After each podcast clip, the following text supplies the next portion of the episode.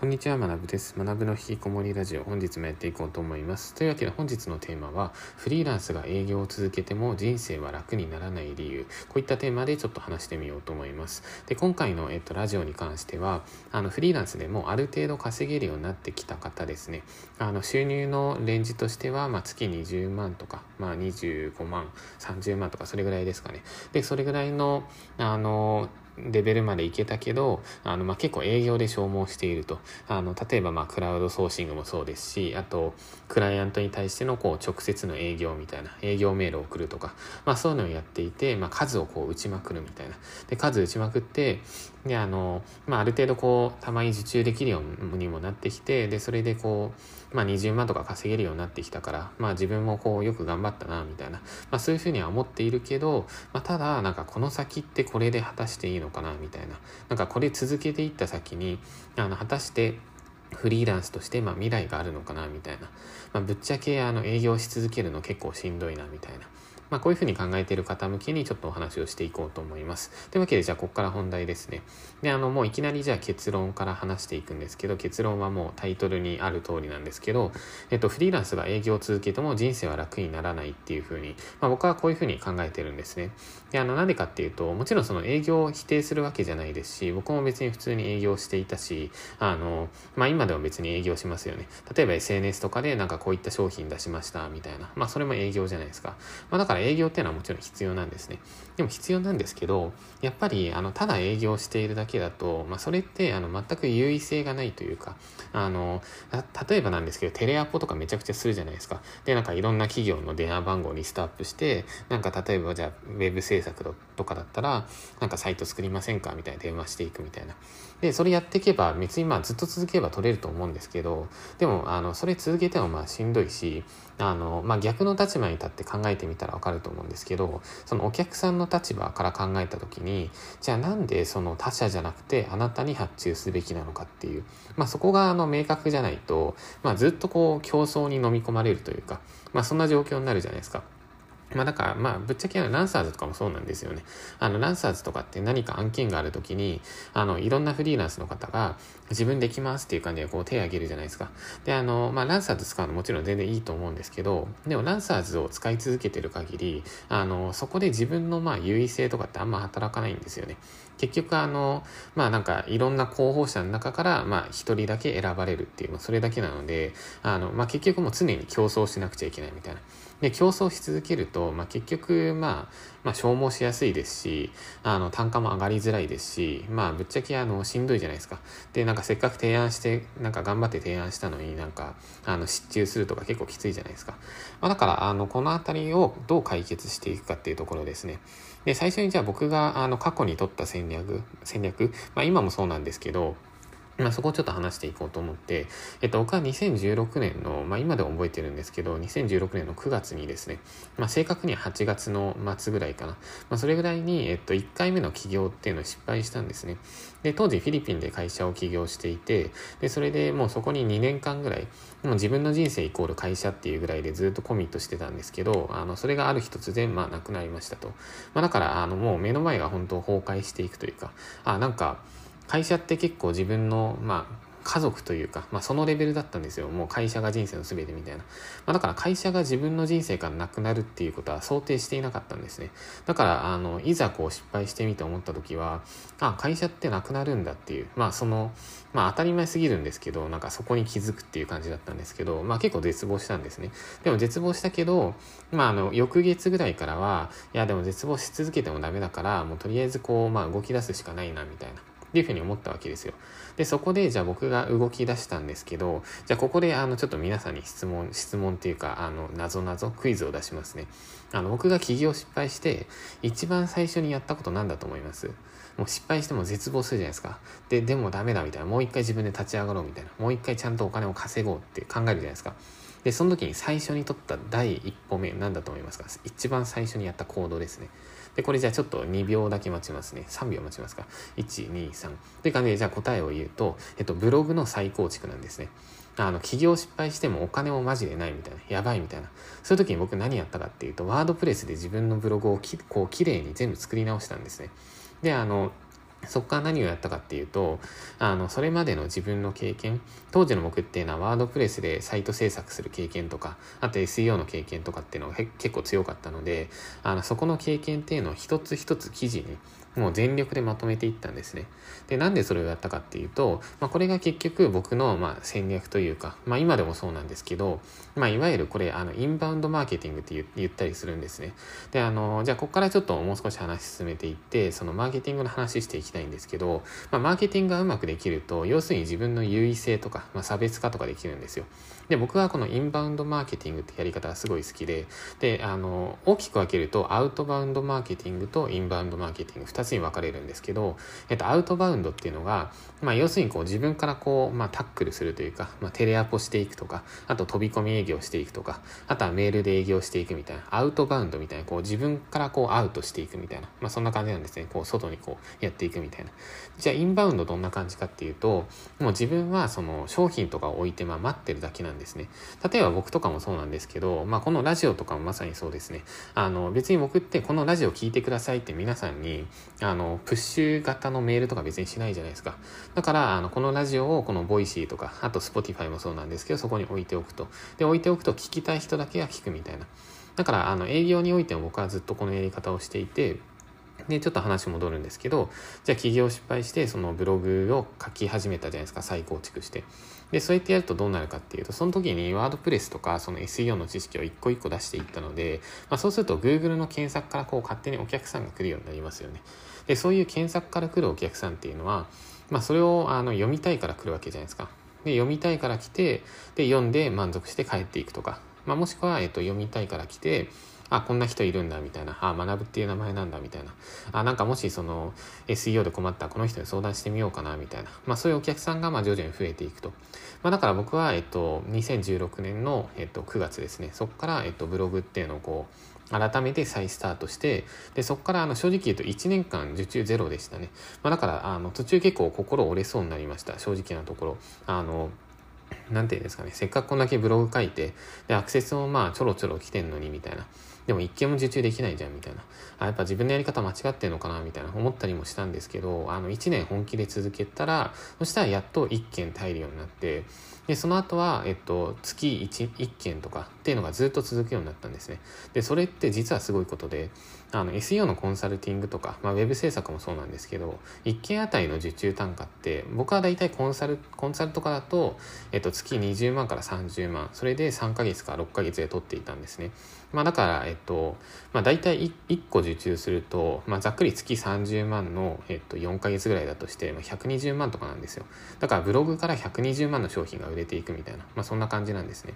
で、一方で Web 制作に関しては僕は大体25万から、まあ、50万ぐらいかな。まあ、それぐらいのレンジで受けていたので、まあ、例えばじゃあ1件その40万円ぐらいだったとすると、まあ、平均として。そうすると、ブログから40万円の商品が売れていくみたいな、まあ、そういう状況を作り出せるわけですね。で、これが、えっと、アウトバウンドじゃなくて、インバウンドマーケティングのすごいところですね。まあ、だから、えっと、以上が僕が、あの、ずっとやってきた戦略。で、今も続けています。まあ、YouTube とかも実際そうですし、あの、コンテンツを用意しておいて、で、勝手に見たい人だけ見てくださいみたいな。ラジオもそうですね。用意しておいて、見たい人だけ見てくださいっていう、まあ、こういうやり方。で、僕なんかご利用しで営業していくとか、なんか自分のこれ見てくださいみたいな。っていうのあんま好きじゃなくて、あの、人生人それぞれ、あの、時間の使い方とかあるじゃないですか。まあ、だか見てほしい人だけ、見るというか、なんか、あの、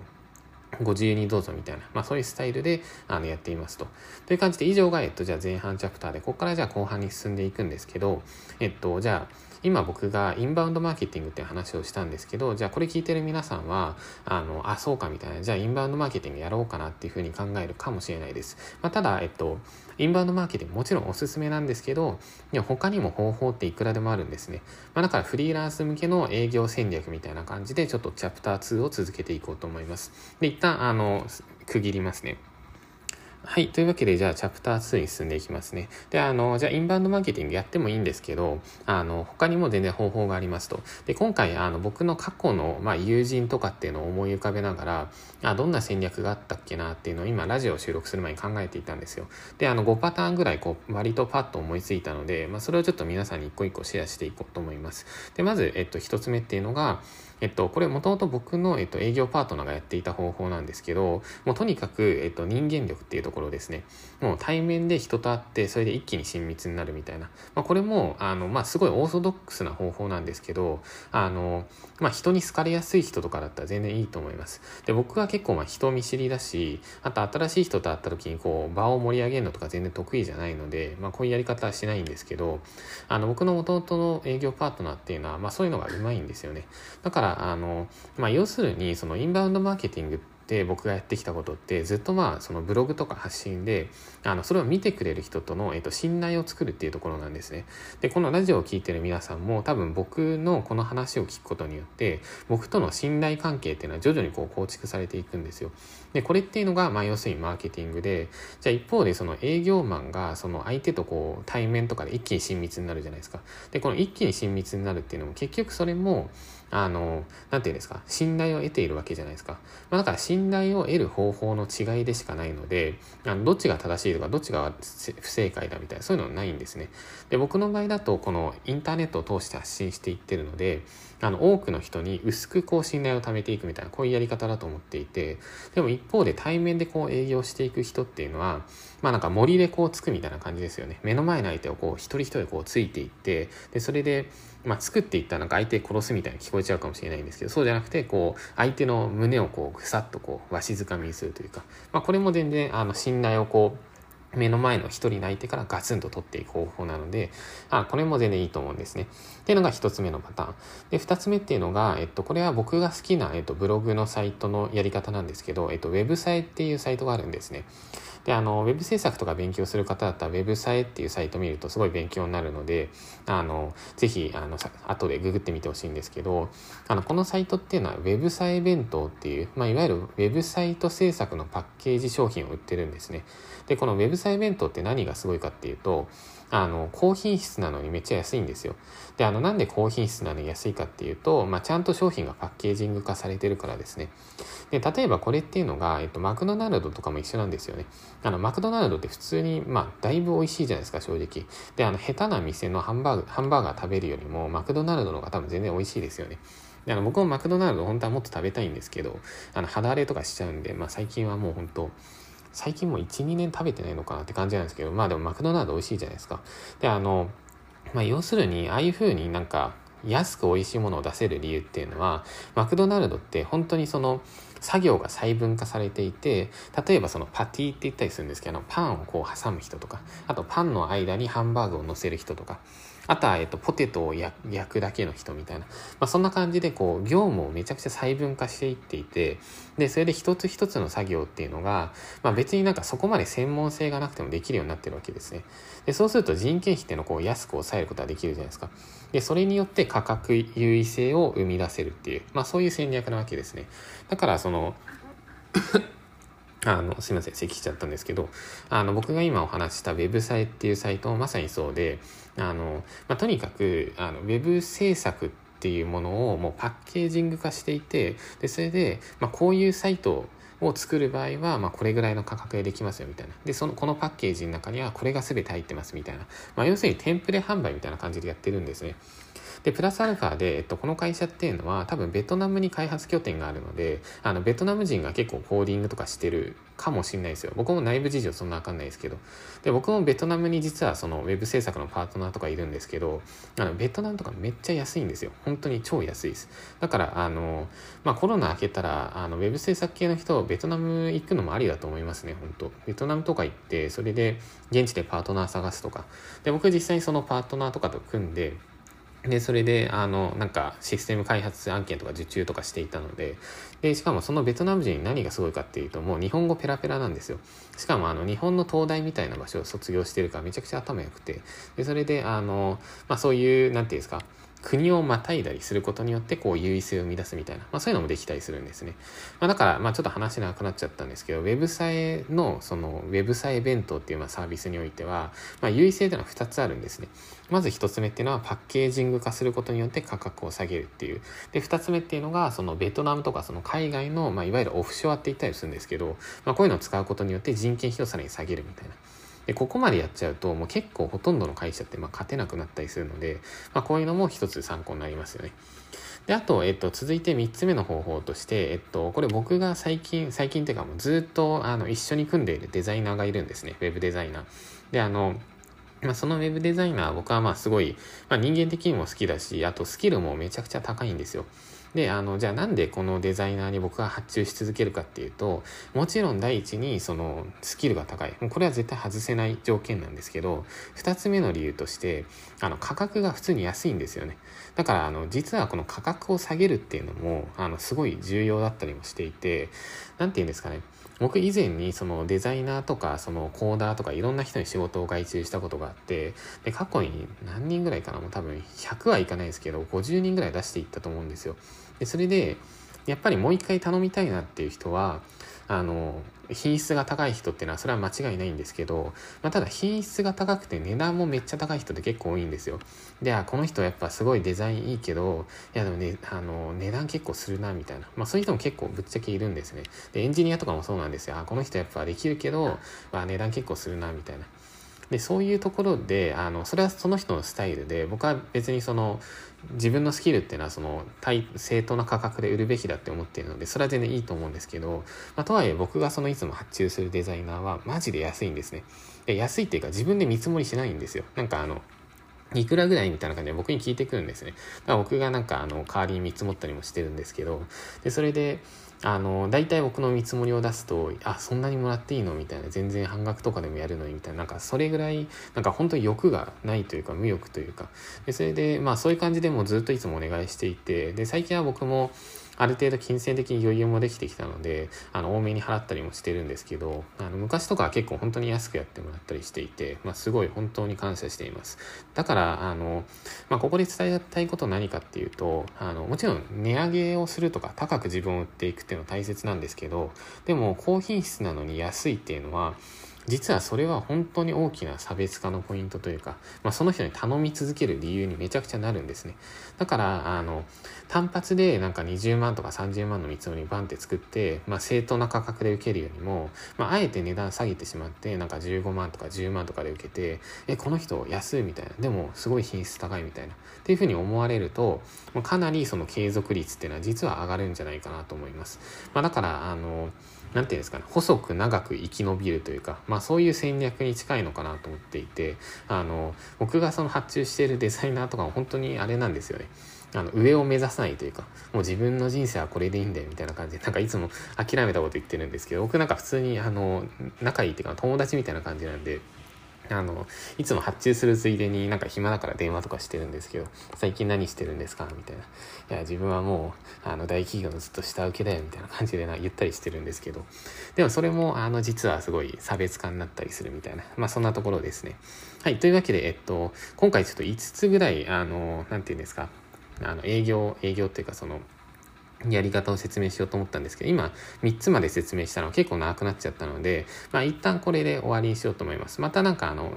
機会があれば、あの、他のそのマーケティング方法も紹介しようと思います。ちょっと長くなりすぎてあれだと思うので、で、一旦ちょっと次チャプター区切りながら最後のまとめ話していきます。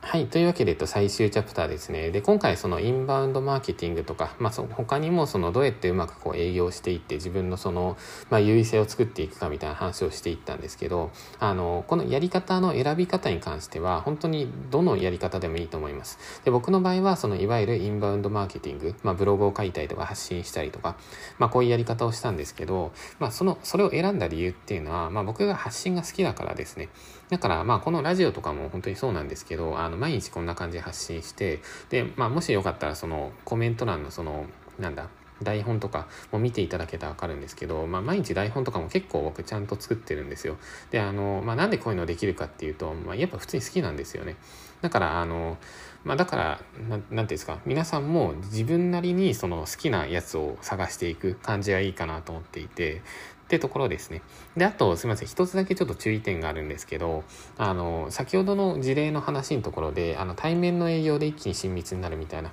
まあそういう方法もありですよって話はしたんですけど、まあただこれっていうのがちょっとまあコロナが出てきてから、まあ話が若干変わってきたかなとも思っていて、あの、これからの時代っていうのは、まあ多分むやみにその、対面営業しまくるみたいな、まあそういうスタイルは多分徐々に時代遅れになっていくんじゃないかなっていうふうに、まあ多分思うんですね。だから、あの、まあ、そういう対面営業は得意っていうのはもちろんあの強みにはなるんですけど、まあ、ただちょっと時代の流れを考えるとそこだけは若干微妙かもしれないっていう、まあ、そこだけは補足で話していこうと話しておきたいと思いました。はい、という感じで今回以上ですね。で、あの、一番最後にですね、あの、じゃあ今回こういう、その、じゃあフリーランスが営業を続けても人生楽になりづらいですよ、みたいな、まあ、戦略を作りましょう、みたいな、まあ、そういう話をしてきたんですけど、じゃあここまで聞いた皆さんは、あ、わかりました、みたいな、まあ、今回のラジオ、ちょっと、まあ、ある程度納得です、みたいな、まあ、そう思ってると思うんですけど、やっぱりその、ラジオを聴くだけじゃなくて、まあ、実際に行動に移していかないとあの人生ってまあ何も変わっていかないわけですね、まあ、だから僕はやっぱりそのブログに関しても YouTube に関してもラジオに関してもあの実際に行動していきましょうってところに落とし込んで発信することが多いんですけどじゃあ今回のラジオに関してじゃあ、ここまであの聞いていただいてありがとうございます。じゃあ、えっと、どこから始めたらいいのかっていう、この話だけして終わりにしようと思います。じゃあ、結論ですね。その、あの、何、何を、どんな感じで動いていったらいいのか。で、僕が思うになんですけど、あの、まあ、結論すごいもう、なんていうんですか、まあ、答えとかなくて申し訳ないんですけど、あの、いろいろ試してみるしかないっていう、もうこれに結構尽きるかなと思うんですよね。だから、あの、まあ、結局のところ人それぞれ自分に合うスタイルって変わるじゃないですか、まあ、だから僕はインバウンドマーケティングっていう感じでブログとかをずっと頑張ってきたんですけどあの皆さんはそれをそのまま真似しないでほしいんですよね。できれば。あの何て言うんですかね。僕はブログが好きだったからやってだから楽しいから続けられたっていう。だからあのまあブログとかその発信も全部そうなんですけど、まあ、3年ぐらい続けるともう同時期にスタートした人をもう横見たら誰も残ってないんですよ、ま、だからマラソンみたいな感じで僕はもうブログを確か8年前とかかなに始めてでその時期にも、まあ、ブログ始めてる人いたんですよ個人ブログとか。であの当時僕がやっていた時期っていうのは世界一周ブログとかも結構話題になってた時期なんですけどその時に見ていたブロガーで続けてる人をもうゼロですね完全に。であのまあだからそんな感じなんですよね。だから自分なりに、あ、これ続きそうだなっていう方法をあの模索していくと。で、3年ぐらい走っていると、もう周り誰もいなくなるので、勝手に脱落するんですよ。だから、あの、多くの人っていうのは、なんか1ヶ月、2ヶ月とかの成果でこう比べたりもするんですけど、1ヶ月、2ヶ月で比べるんじゃなくて、それも年単位にした方がいいですね。1年、2年とかのスパンで見ていく。まあ、そっちの方が、まあなんか結局短期間の成果ってあんま意味ないんですよね。っていうところですね。だからフリーランスのその営業スタイルに関しても、あの、インバウンドマーケティング僕はおすすめするんですけど、まあ人によってはなんか商品をこううまくパッケージング化するのが得意かもしれないしみたいな。もしくは僕がその発注しているデザイナーのように、まあ実はこう安く、あの、受注することによってこう細くなつながっていくスタイル、まあ、それもあのありだと思うんですね、まあ、だから僕はこんな風にあの、まあ、ちょっと偉そうに聞こえてたら申し訳ないんですけどいろいろそのフリーランス向けに話したりもするんですけどあのそのまま鵜呑みにしないでくださいっていうところですね。あの他人のアドバイス、まあ、僕のアドバイスもそうですし他の人のアドバイスとかそういう発信とかもあの参考程度に聞くだけみたいなで、あの、それが全て正解って思ってしまうと、自分で模索することをやめてしまうので、そうじゃなくて、あ、この学ぶってやつはこんなこと言ってるけど、本当かよみたいな。まあ、とりあえず自分でやってみようみたいな。で、やってみてそこでやっとわかるっていう、まあ、そんな感じかなと思います。はい、というわけで今回ちょっと長めになってしまったんですけど、以上となります。で、えっと、僕はこれから、えっ、ー、と、ご飯食べようかな。あの、隔離生活があと2日、3日ぐらいかな。で終わるので、まあ、この後ご飯食べて、で、その後はあれですね。あの、まあ、すみません。なんかちょっとこれ、毎回話すたびなんか宣伝っぽくて申し訳ないんですけど、あの、マナブログのマナブログコピーっていうワードプレステーマを今作っていて、で、やっとあの、もうほぼ完成したっていう感じです。で、今最終チェックをしていて、で、今日ぐらいに、えー、と最終チェックを終えて、まあ、今週中にはあの売り出そうかなと思っているので、あのまあブログ始めたい方とか、あとこのマナブログコピーっていうのは僕が使っているあのブログテーマ、まあ、僕がその起業失敗した時に、まあ、最初にこうか構築したのがまあブログなんですけど、まあ、その時のあのコードっていうのがこう使われていてで僕自身、まあ、このマナーブログっていうブログで、まあ、月数百万とかっていまあ、未だにあの稼いでいるので、まあ、結構そのていうんですか、ブログの見やすさとか、まあ、パフォーマンスとか、まあ、その辺でもま説得力あると思うんですよね。だから気になる方いたら、ぜひ、マナブログコピーですね。あの、まあ、今週のどっかで、あの、ツイッターでアナウンスすると思うので、で、値段も、えっと、いくらかな ?6980 か、7980か、ちょっと忘れたんですけど、あの、まあ、他の有料テーマよりは、ま、結構安めな価格で、あの、やっていこうと思っているので、まあ、そんな感じで引き続きですね、皆さんもコツコツやっていきましょう。それではお疲れ様です。